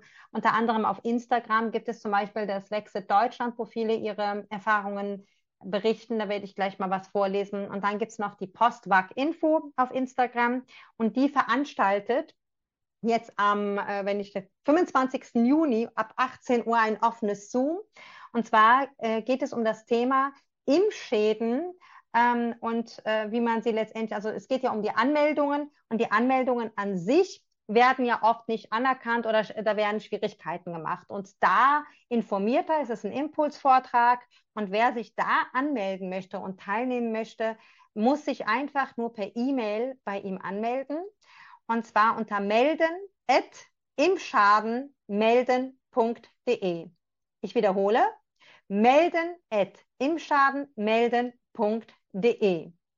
Sonntag, den 25. Juni ab 13, ab 18 Uhr, Entschuldigung, 13 Uhr sagen, 18 Uhr ein offenes Zoom zum Thema Anerkennung von Impfschäden und äh, es wird ein Impulsvortrag dort auch stattfinden. Wer daran Interesse hat, kann ich nur empfehlen. Er postet sehr wichtige und interessante Sachen jedes Mal. Ich möchte auch hier in diesem Zuge nochmal an die Zuhörer die Motivation oder animieren, einfach mal bei uns durchzuklingen oder die Fragen auch gerne online uns zu stellen. Wir haben einige Fragen, aber es wird danach eine Sommerpause geben und ihr habt dann die Möglichkeiten, erst im September wieder uns eure Fragen zu stellen. Schaut auch gerne bei Corona-Impfschadenhilfe.de vorbei. Schaut, ob ihr vielleicht eine Selbsthilfegruppe findet, die für euch interessant sein könnte. Oder ihr gründet einfach selbst eine, Impf eine Selbsthilfegruppe und ähm, die Leute finden euch dann dort. Ich denke, das ist auch, äh, je nachdem, wenn man es in seinem Ort keins hat, ähm, eine ganz schöne Geschichte. Ähm, ich möchte gerne hier auch jetzt aus Wachfit Deutschland äh, eine Geschichte vorlesen. Und ähm, ich finde es immer wieder traurig. Ich hatte heute auch wieder eine Geschichte erzählt von einer 21-Jährigen, die mittlerweile die Hoffnung so ein bisschen aufgibt und sagt, ich habe keine Lust mehr, von einem Arzt zum anderen zu gehen, weil am Ende des Tages hilft mir eh keiner. Und das finde ich ganz, ganz dramatisch, wenn es gerade so junge Menschen betrifft. Und hier auch eine Geschichte von einem 22-jährigen jungen Mann, der dreimal geimpft ist. Und er schreibt, grundsätzlich hatte ich die Corona-Impfung vorher schon kritisch betrachtet. Auf der geringen, aufgrund der geringen Entwicklungszeit des Impfstoffes und so weiter. Daher habe ich es immer etwas hinterfragt und mich nicht impfen lassen. Aufgrund der Uni und den brachialen Einschränkungen, die man als ungeimpfter damals erleben musste, wurde ich dann quasi noch dazu gedrängt, mich impfen zu lassen. Seitdem bin ich alle vier Wochen mit einer Erkältung krank, habe hohen Blutdruck entwickelt und mir tun meine Muskulatur, Knochen und Gelenke konsequent und permanent weh. Außerdem bin ich 24-7 total müde. Danke für nichts. Aber hey, ich habe auch auf dem Balkon gestanden und aus Solidarität mitgeklatscht. Und zu dieser Geschichte muss ich ganz klar sagen, ähm, wir haben ja auch auf unserer äh, Corona-Impfschadenhilfe auch ähm, die Möglichkeit, die Daten der Krankenkasse von 2016 bis, zwei, äh, bis zum ersten Quartal 2022 mit dem ICD-Code sich anzuschauen. Ich hatte das auch mal gemacht, äh, Informationen an die Zuhörer. Und unter anderem ist tatsächlich genau diese Entwicklung dort sehr nach oben geschlagen, dass Menschen eben Probleme mit den Muskeln haben. Also Muskelschmerz hat einen, eine ganz schöne Erhöhung gehabt und das passt zu der Geschichte des jungen Mannes. Ja, ich glaube, die Nicole möchte gerne zu diesem Thema, das ist ja auch ihr Thema, äh, direkt mal was zufügen. Ich freue mich, Nicole.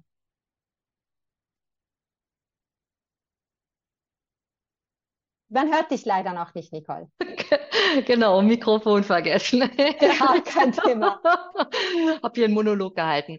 Also ich finde es erstmal schön, dass er sich gemeldet hat, weil ich glaube, das trifft so ziemlich ins Schwarze. Das trifft echt viele, gerade von diesen wirklich, und das ist für mich ganz erschreckend, von diesen jungen, jungen Menschen. Er hat, bringt ja jetzt fast alles mit, sei es diese chronische Erschöpfung, die ich wahnsinnig viel in der Praxis habe. Also das ist echt unbeschreiblich, dass junge Menschen wieder bei Mama einziehen, weil sie nicht mehr mit dem Hund Gassi gehen können, dass Uni das Studium abbrechen müssen und es dann wirklich von Ärzteseite leider oft auf die Psychebene geschoben wird. Auch hier kann ich, und das kann man wirklich allen sagen, fangt mit ein paar Blutwerten an. Fatigue, chronische Erschöpfung, erfahrungsgemäß, Vitamin D-Mangel, normal ist nicht optimal. Ein Blutwert von 20 Nanogramm pro Milliliter reicht nicht aus. Ich weiß nicht, ob wir hier über Werte sprechen dürfen oder sollen oder ob man sich lieber selber schlau macht. Aber wenn es mir nicht gut geht, dann darf ich nicht gerade am untersten Grenzwert sein. Das gleiche Erschöpfung, Eisen. Die Schulmedizin geht ganz oft nur über den HB.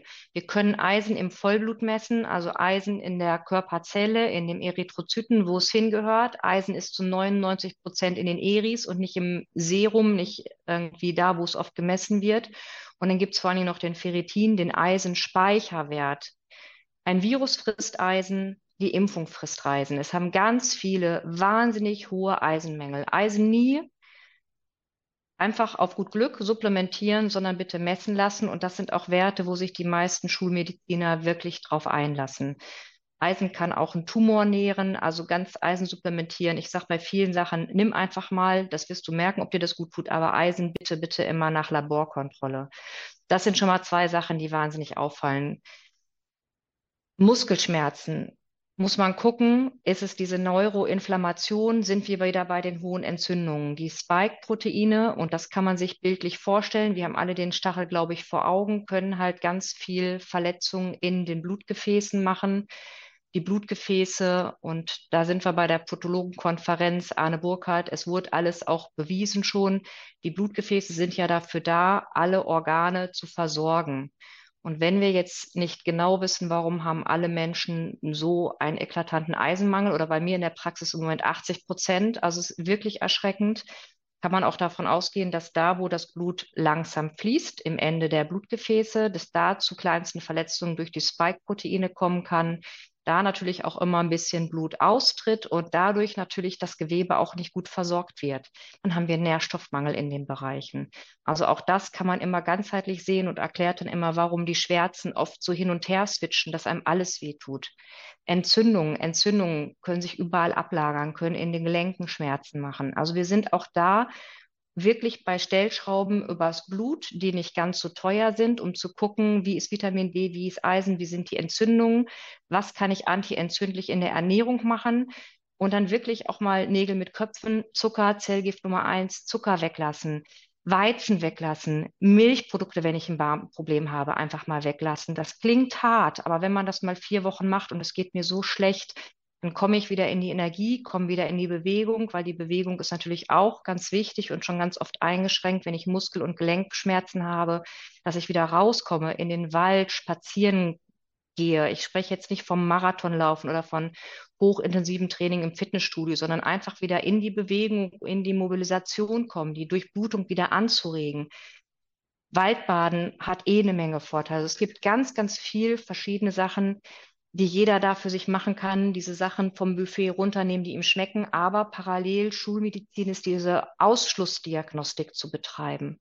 Natürlich gucken, wie sind die Nierenwerte, wie sind die Leberwerte, die Leberentgiftungsorgan Nummer eins, die Nierenentgiftung. Kann die Entgiftungsleistung funktionieren? Und wie kann ich die Spike-Proteine abbauen? Da gibt es ganz, ganz tolle Entwicklungstools, die habt ihr auf der Seite. Es gibt den Bogen, den man ausfüllen kann. Es gibt die Tipps, sich wirklich die Mühe zu machen, das durchzulesen und die Sachen dann am besten natürlich ein bisschen individuell therapeutisch begleiten, zu besprechen, was ist jetzt gerade für mich das Beste. Weil wenn man eins zu eins in der Anamnese ist, dann kriegt man ein Gefühl für die Menschen und dann erzählen die noch mehr als in so einer Mail oder in so einer Sprachnachricht, wie das jetzt bei euch ankommt, dass man einfach weiß, was waren da auch an Vorgeschichten? Was bringt die Person vielleicht sonst noch mit? Weil es sonst müsste es jeden gleich treffen. Und ich glaube, das ist jetzt einfach mm, dann dieses kleine Fingerspitzengefühl. Aber er kann was tun. Jeder, dem es so geht, Ihr dürft nicht aufgeben, ihr könnt was tun, um euer Immunsystem zu stärken, die Leistungs-, die Energie runterzuholen und versucht das jetzt einfach als Chance zu sehen, euren Körper besser kennenzulernen und geht in die Selbstverantwortung und informiert euch. Ich danke dir vielmals, Nicole. Und genau das ist das, was wir immer an alle weitergeben möchten. es gibt immer Wege und Mittel, es gibt immer Lösungen. Wir wissen vielleicht teilweise noch nicht, wie, die Einzelnen aussehen bei den Einzelnen. Und du hast was ganz Essentielles jetzt gerade gesagt, du hast diese ganzen ähm, Kontrollmechanismen, die man ja nutzen kann, um herauszufinden, wie sieht es denn bei dem Einzelnen aus. Und ähm, ich weiß oder ich kriege es ja auch mit, dadurch, dass Sie ja jede Woche diese Sendung jetzt gemacht haben, dass es wirklich diese Ausleitungsmöglichkeiten gibt. Und äh, Florian Schilling empfiehlt ja auch, der sagt, man muss wirklich dranbleiben, man muss wirklich permanent bei der Ausleitung bleiben, dann kann man ähm, am Ende des Tages wirklich ganz normal sein Leben wieder führen. Und ähm, ich glaube, man darf einfach nicht aufgeben, man muss positiv bleiben. Und es gibt Ärzte und es gibt Behandler, die helfen. Und das möchten wir hier draußen nochmal sagen. Das seht ihr ja schon daran, dass es die Corona-Impfschadenhilfe gibt. Es gibt äh, hier die äh, Ärzte und Heilpraktiker, die sich hier die Zeit nehmen. Ich möchte hier ganz klar mal betonen, dass das hier ehrenamtlich passiert. Das ist keine Selbstverständlichkeit, dass ähm, Ärzte und Heilpraktiker, die eh schon wirklich mit Sicherheit derzeit genug zu tun haben, sich die Zeit nehmen, hier abends dabei zu sein, um uh, sich euren Fragen zu stellen und auch ähm, einfach für euch da zu sein. Und äh, dafür möchte ich auch an alle Behandler, die jetzt hier mitmachen und alle Behandler, die sich auch bei Corona im Schadenhilfe bei uns angemeldet haben, ein riesen, riesengroßes Dankeschön sagen. Und ich bin so dankbar, dass es so großartige Menschen gibt, die ähm, das was sie als Beruf für sich gewählt haben, halt auch leben, ja, und man das äh, eben genau in so einer Situation, in der wir jetzt alle hier gerade stecken, halt sieht. Ihr seid für die Menschen da, ihr seid aufrichtig an dem, was ihr da tut, interessiert, den Menschen zu helfen. Und dafür möchte ich nochmal ein herzliches Dankeschön sagen. Hinzu möchte ich nochmal nach draußen an die Zuhörer sagen. Es ist ganz einfach, diese tollen Damen, ähm, mit Ihnen ins Gespräch zu kommen. Ihr müsst einfach nur auf die Internetseite gehen, www.imstichgelassen.eu und dann könnt ihr die Telefonnummer wählen. Das ist die 069 505 02 596.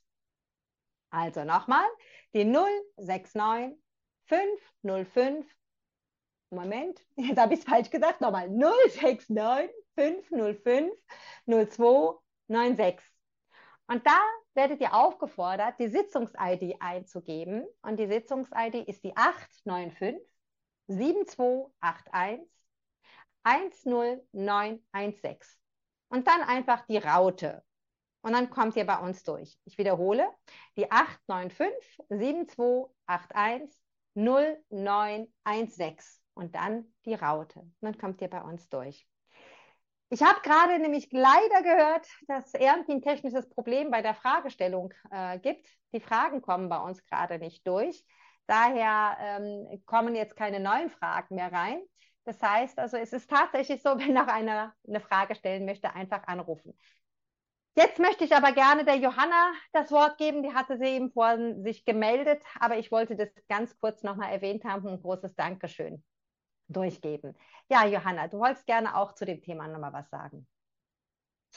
Ja, zu der Frage mit den Muskelschmerzen kann ich tatsächlich, äh, hat Nicole das meiste gesagt, was ich auch wahrnehme oder wahrgenommen habe in der Zeit, wo ich viel eben auch Impfschadenpatienten, aber auch Long-Covid-Patienten hatte. Das sind diese Gefäßproblematiken, aber möglicherweise eben auch ähm, Aspekt Immunsystem. Ähm, und da wollte ich jetzt nochmal quasi darauf hinweisen, einerseits diese äh, häufigen Infekte.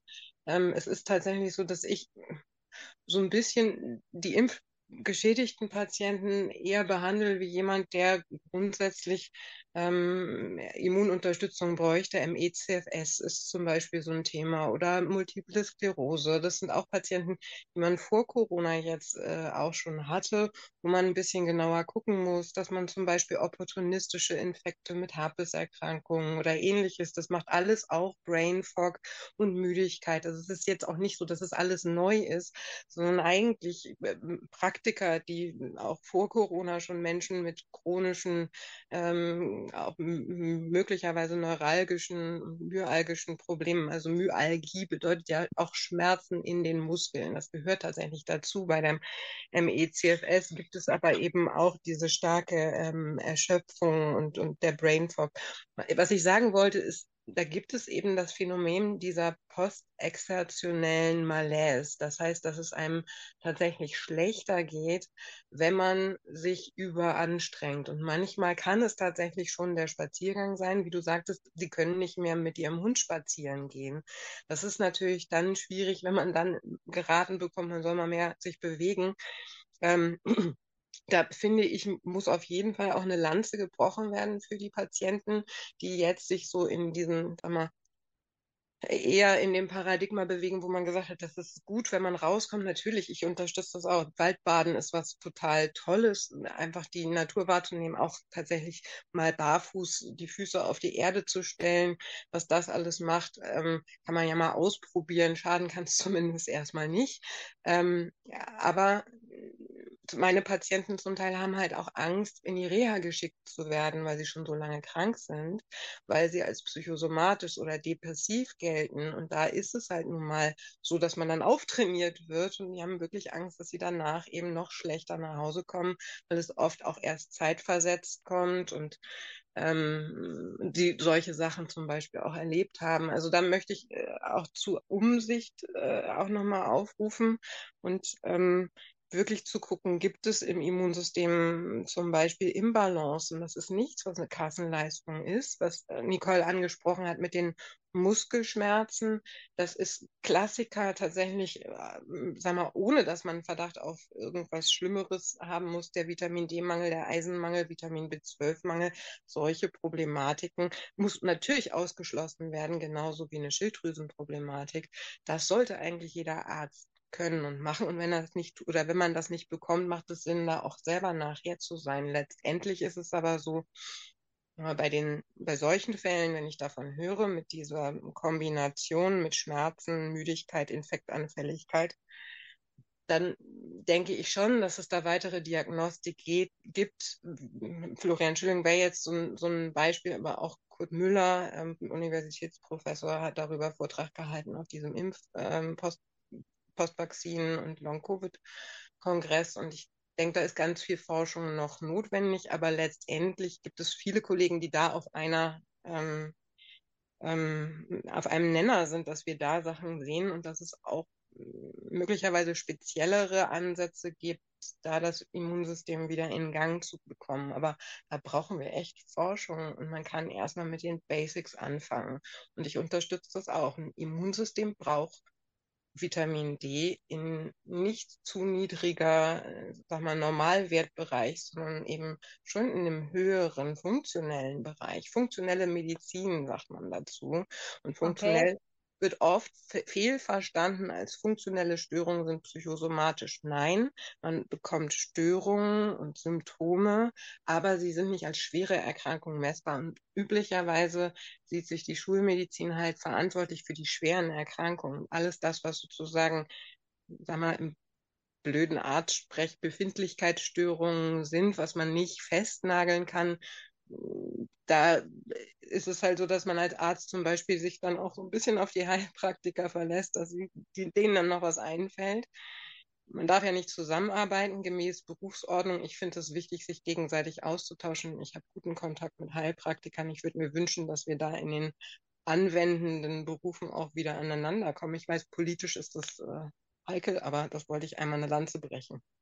Danke dir vielmals, Johanna. Ja, ähm, ich äh, wollte ganz kurz dazu erwähnen, weil du sagtest, ähm, dass ähm, die Ärzte ja die verschiedenen Tests und ähm, Möglichkeiten ja auch ausnutzen muss, sollten beim Patienten. Wie sagte der Mertens äh, in dem Bericht, ähm, als er mit der Impfgeschädigten da saß, ähm, sie solle einfach nicht erzählen, dass es in ihm Schaden ist, dann bekommt sie es bezahlt. Also da ist mir auch tatsächlich alles aus dem Gesicht gefallen, dass er das öffentlich im Fernsehen gesagt hat. Aber man hat es auch ähm, der jungen Dame angesehen, die nicht gerade beglückt darüber war und sagte, wie soll ich das jetzt, jetzt etwa nicht erzählen und lügen, so in der Richtung. Also das ging gar nicht. Also äh, das ist einfach, äh, anhand dessen, de, diesen Beispiels sieht man einfach, dass es darum geht, dass man einfach, es gibt nicht das, was es, es gibt es, aber es gibt es nicht. Ja, also sie wollen einfach nicht, dass es das gibt. Sie wollen es einfach äh, ähm, ja, so tun weiterhin, dass es äh, eben keine Impfnebenwirkungen durch diese Covid-Injektion gibt, die es aber gibt. Und da gibt es genug Beispiele. Ich äh, weiß das, weil ich eben für dieses Projekt hier arbeite und genug Impfgeschädigte, äh, auch persönlich, die sich an mich wenden, halt äh, kennengelernt habe.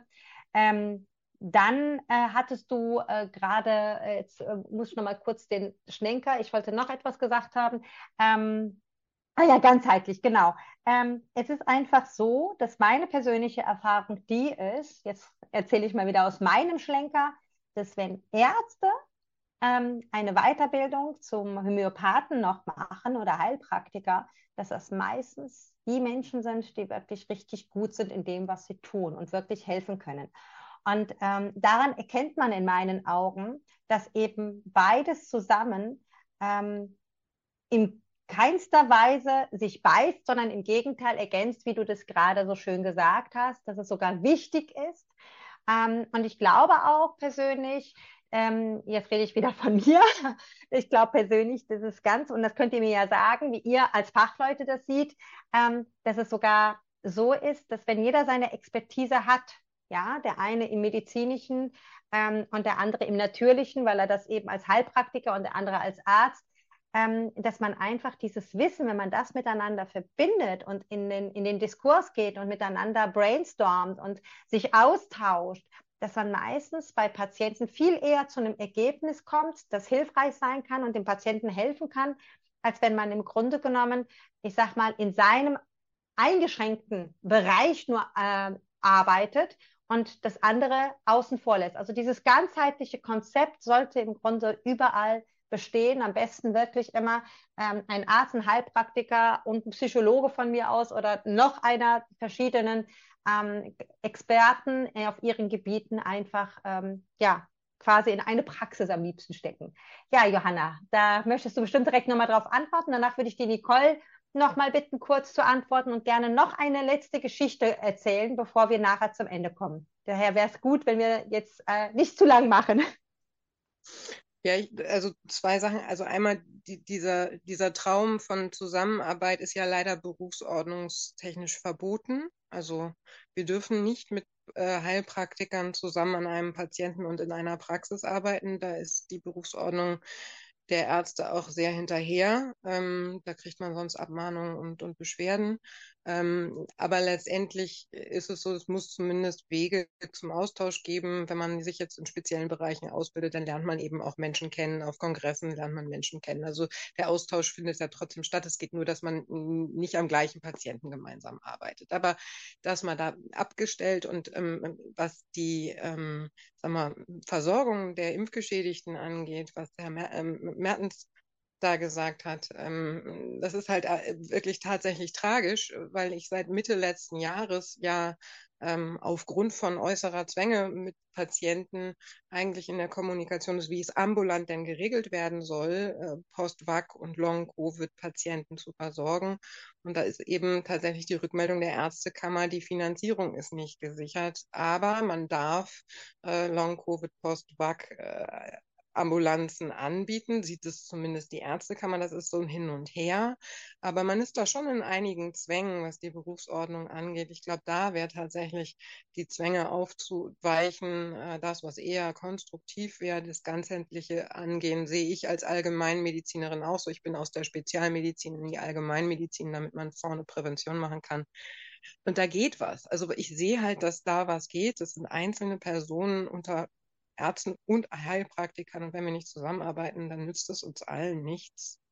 Und letztendlich, was wir jetzt rausfinden, das kann für die Zukunft helfen. Selbst wenn man eben jetzt keine Probleme hat, aber möglicherweise irgendwann eine Infektion bekommt mit einer anderen Oberfläche und dann die Probleme hat, dann kann man davon profitieren, was jetzt passiert ist. Deswegen mhm. ist es schon eine gemeinschaftliche Aufgabe und ich habe die Hoffnung, dass es irgendwann auch akzeptiert ist und nicht so dieses, Sie wollen es nicht, dass es diagnostiziert wird. Ich höre jetzt auch schon Stimmen von Impfzentrumsbetreibern, die natürlich sehr profitiert haben davon, dass es zu wenig Forschung gibt. Das war jetzt im Zusammenhang mit dem ersten BioNTech. Ähm, ähm, was in Hamburg hier abgeblasen wurde, aber da hat sich eben ein Impfzentrumsarzt äh, gemeldet, gesagt, naja, wir müssten mehr forschen. Das muss nur auch finanziert werden und das aber ist die Genau das sagst du gerade. Ne? Ich meine, als es um die Impfung ging, da hatten sie haufenweise Geld da, aber jetzt, wo es darum geht, äh, die Schäden wieder auszuräumen, ist auf einmal kein Geld mehr da.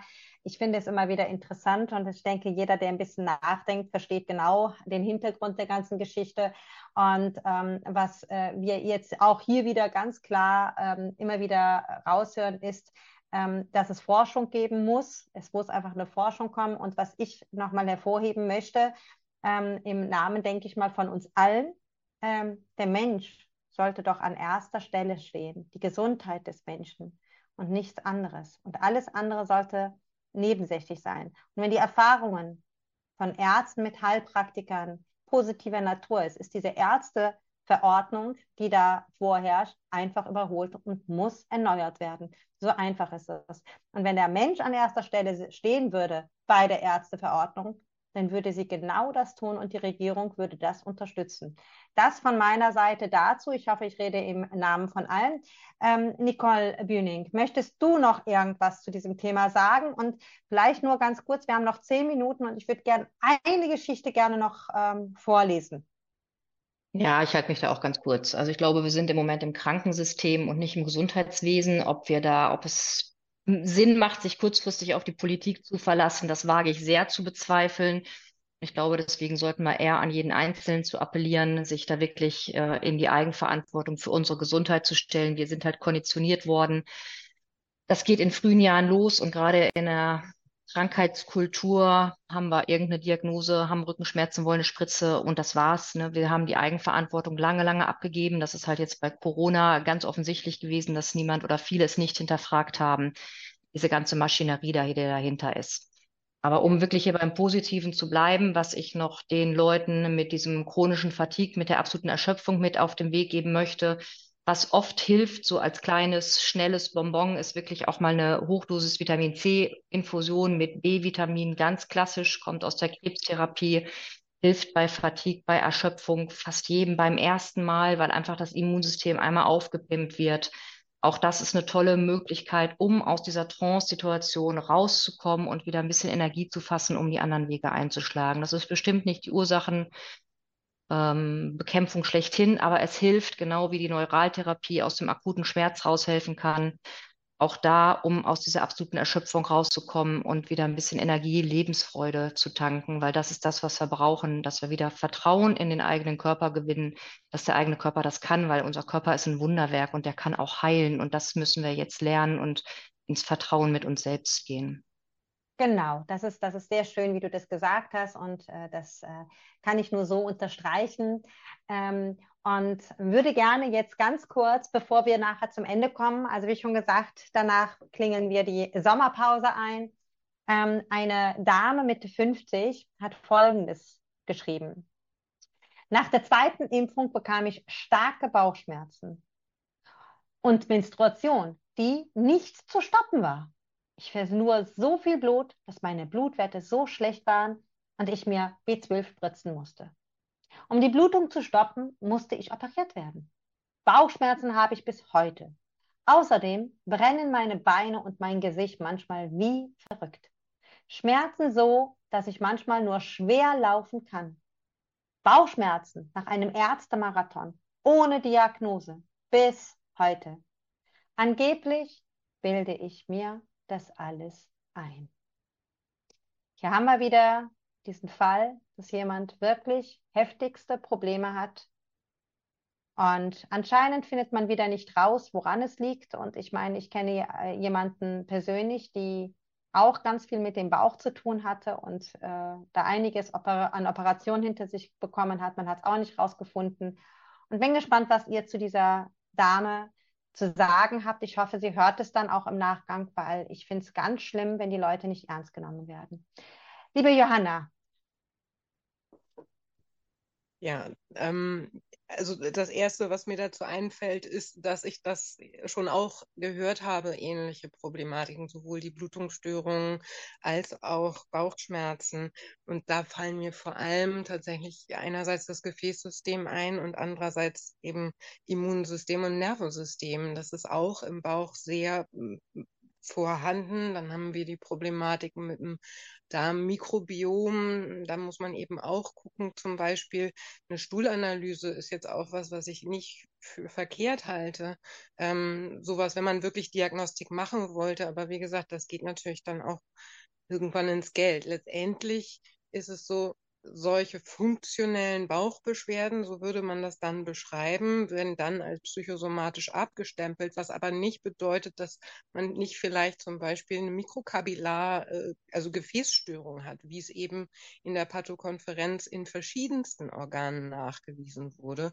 Und da ist grundsätzlich, sagen wir, eher um in die konstruktive äh, Situation zu kommen, weil das ist das, was ich als Erfahrung gemacht habe. Die Patienten kommen und wollen im Prinzip was haben, was, was hilft und wo man damit äh, sozusagen besser kommt. Ich, ähm, die Symptome zu behandeln ist das, was äh, letztendlich die Lebensqualität verbessert. Das, die Diagnostik ist das äh, andere. Und wenn man dann eben über Antioxidantien zum Beispiel, also grüner Tee, Zistrustee, solche Pflanzenstoffe, ähm, aber auch gezielte antivirale oder eben antientzündliche traditionell chinesische Heilmittel als Beispiel. Da gibt es in der traditionell chinesischen Medizin halt einiges, was eben auch das Immunsystem stärkt, was wieder diese, diese verdrehten Signalübermittlungen zwischen Zellen, die in so einem chronischen Entzündungsprozess so ein bisschen auf Alarm stehen, wieder zurückregelt, wieder dafür sorgt. Also da gibt es einiges an Möglichkeiten. Ähm, ehrlich gesagt würde ich bei sowas vor allem gucken, dass man ähm, seine äh, Gefäße schützt. Das ist immer meine Formulierung. Über Antioxidantien ist das ähm, der Ansatz. Und ich meine, die Menstruation, man verliert die Schleimhaut des, äh, der Gebärmutter und dann müssen sich diese kleinen Gefäßchen eben schließen. Und mit 50 kann es passieren, dass man stärkere Blutungen hat. Aber das ist einfach so auffällig gewesen in der ganzen Geschichte, dass es wahrscheinlich schon ein Effekt des Spikes ist. So sehe ich das schon, auch in den Gefäßen. Und ich habe da gute Erfahrungen gemacht, tatsächlich mit ähm, das, die Löwenzahn kann ich nur wieder nennen, aber auch zum Beispiel Ambroxol oder N-Acetylcystein. Das sind eigentlich äh, Hustenmedikamente, die aber einerseits Spike-Hemmung machen und andererseits die, die Entgiftungskapazität wieder aufbauen. Aber da sollte man sich dann schon einen ähm, jemanden suchen, der einen da berät. Ähm, mhm. aber Am Ambroxol höre ich tatsächlich schon recht häufig. Ich weiß nicht, wie oft ich das jetzt schon gehört habe, dass ich das mittlerweile mir tatsächlich auch gemerkt habe. Und ja. ähm, du hast gerade was ganz Wichtiges auch wieder gesagt, was ich auch ganz gerne am heutigen Abend nochmal an die Zuhörer weitergeben möchte. Ähm, ich glaube, was auch ein Problem, und das könnt ihr mir ja auch gleich mal sagen, und die Nicole kann vielleicht nochmal kurz dann zu dem Fall noch was sagen, wenn sie möchte. Ähm, es ist ja so, dass ähm, Menschen dazu neigen, sich selbst zu therapieren. Das heißt, sie, sie recherchieren selber. Heutzutage ist dies ja möglich. Und ähm, dann fangen sie an, irgendwelche Mittelchen zu nehmen oder irgendwelche Mittelchen sich selbst zu kaufen. Dann ist es so, dass sie dann von einem Arzt oder von einem Behandler, einem Heilpraktiker oder wem auch immer ein Konzept bekommen, was sie tun sollen. Und sie behandeln sich trotzdem noch nebenbei, noch mit irgendwelchen anderen Dingen, weil sie der Meinung sind, ja, das kann ja nicht schaden. Und ähm, das, was ich jetzt so ein bisschen mitbekommen habe aus vielen Gesprächen, ist, dass man da sehr vorsichtig sein muss, dass das manchmal der Grund ist, dass bestimmte Mittelchen eben nicht helfen, weil eben manche Mittel sich gegenseitig aufheben. Und wenn einer sich selbst therapiert, das nicht wissen kann und dann halt damit äh, die ganze Therapie kaputt macht. Ja, Nicole, die Nicole wollte dazu kurz was sagen und dann die Johanna nochmal und dann werde, würde ich dann langsam mal beenden. Ja, Nicole. Ja, also ich glaube, das mit dem gynäkologischen Problem, das ist wirklich zuhauf zutage gekommen, äh, dass wir das wissen, dass die Spike-Proteine auch vor den gynäkologischen oder vor den Sexualorganen keinen Stopp machen. Bei einer starken Blutung, klar, Gefäße hat Johanna alles zu gesagt, brauche ich nichts ergänzen.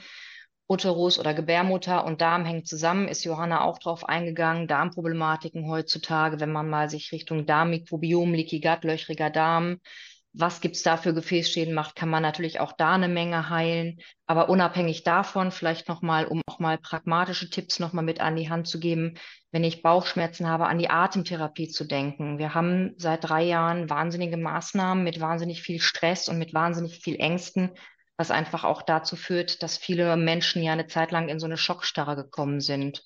Wir haben ein vegetatives Nervensystem, das wird beeinflusst durch den Sympathikus. Dadurch kriegen wir Antrieb morgens, der bringt uns aus dem Bett und der Gegenspieler, wir müssen ja immer im Gleichgewicht sein im Körper, ist der Parasympathikus. Und der Parasympathikus wird, muss keiner verstehen, mir geht es nur um den Zusammenhang, wird innerviert von dem zehnten Hirnnerv, dem Nervus vagus. Und den kann man halt aktivieren über die Atmung. Wenn wir dauernd Stress haben, chronischen Dauerstress oder Angst oder Sorgen, Ängste, Nöte, den Job zu verlieren, krank zu werden, was passiert hier eigentlich, dann sind wir immer im Sympathikus-Modus unterwegs. Und um jetzt den Körper so ein bisschen zu verarschen oder auszutricksen, um es mal ganz platt auszudrücken, kann man die Atmung verändern. Entweder durch ein Nasenloch ein, durchs andere aus oder kurz ein, kurz äh, lang aus. Kann man mal so ein bisschen googeln, findet man eine Menge zu. Dadurch wird der Körper in den Parasympathikus-Modus gesetzt und der Parasympathikus über den Nervus vagus, der Nervus vagus geht direkt vom Gehirn zum Darm und vom Darm zum Gehirn, versorgt die ganze Darmperistaltik, die ganzen inneren Organe mit Blut und versorgt den Darm von der Funktionalität, von der Peristaltik und von all dem, was dazugehört. Und auch das dürfen wir wieder lernen, intensiv in den Bauch zu atmen, den Parasympathikus zu aktivieren, damit der Darm ordentlich arbeiten kann. Der Darm ist ja nicht nur Immunsystem, sondern bildet auch Hormone. Serotonin zum Beispiel, Glückshormon, muss natürlich vom Darm dann in den Kopf geleitet werden. Und wenn die Darmfunktion nicht da ist, ist das erschwert. Und da kann man auch über so Kleinigkeiten wie über die Atmung wirklich mit eingreifen. Und das kann man integrieren, die jeden Tag Zähne putzen, dass ich wirklich bewusst spazieren gehe, an der frischen Luft, Sauerstoff, die Körperzelle braucht Sauerstoff, atmet und dabei runterkommt. Und ich glaube, das sind so Kleinigkeiten, da kann vielleicht nochmal jeder ein bisschen was mit anfangen, um da nochmal so eine Kleinigkeit zu geben, wo man nicht erst zum Therapeuten rennen muss. Vielen lieben Dank, liebe Nicole. Die Johanna möchte gerne noch was äh, hinzufügen und dann würde ich zum Ende einläuten. Liebe Johanna.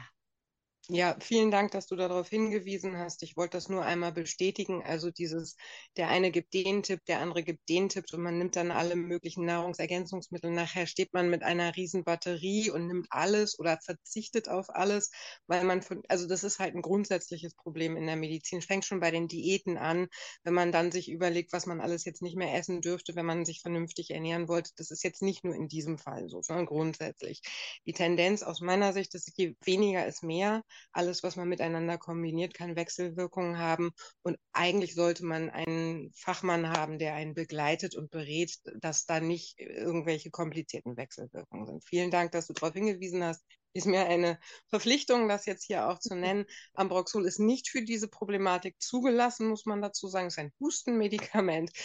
Aber es macht eben diese Spikebindung. Das kann der Tee auch. Ich finde, über diese klassischen Sachen, wie die Hausmutter, die, die Großmutter uns das beigebracht hat, das habe ich vermisst in der allgemeinen Medizin. Darauf zurückzukommen, das macht viel schon aus. Ja, ich danke dir vielmals, Johanna, auch, dass du mich darin nochmal bestätigt hast. Und ja, die natürlichen Mittel, die Hausmuttermütter oder das Mutter oder Großmutter oder die Urgroßmutter schon genutzt hat. Das ist, äh, kann man immer darauf zurückgreifen, die funktionieren. Ähm, früher gab es halt nicht diese Entwicklungen, die wir heutzutage haben. Heutzutage ist man ein bisschen verwöhnt und äh, nimmt dann irgendwelche Medizin. Dabei könnte man es manchmal auch komplett ohne schaffen. Ähm, Vielen, vielen herzlichen Dank, liebe Nicole Bühning und äh, liebe Johanna Deinert, dass ihr beide heute Abend Zeit euch genommen habt, um hier bei diesem Podcast dabei zu sein. Im Stich gelassen, der Podcast für Impfgeschädigte.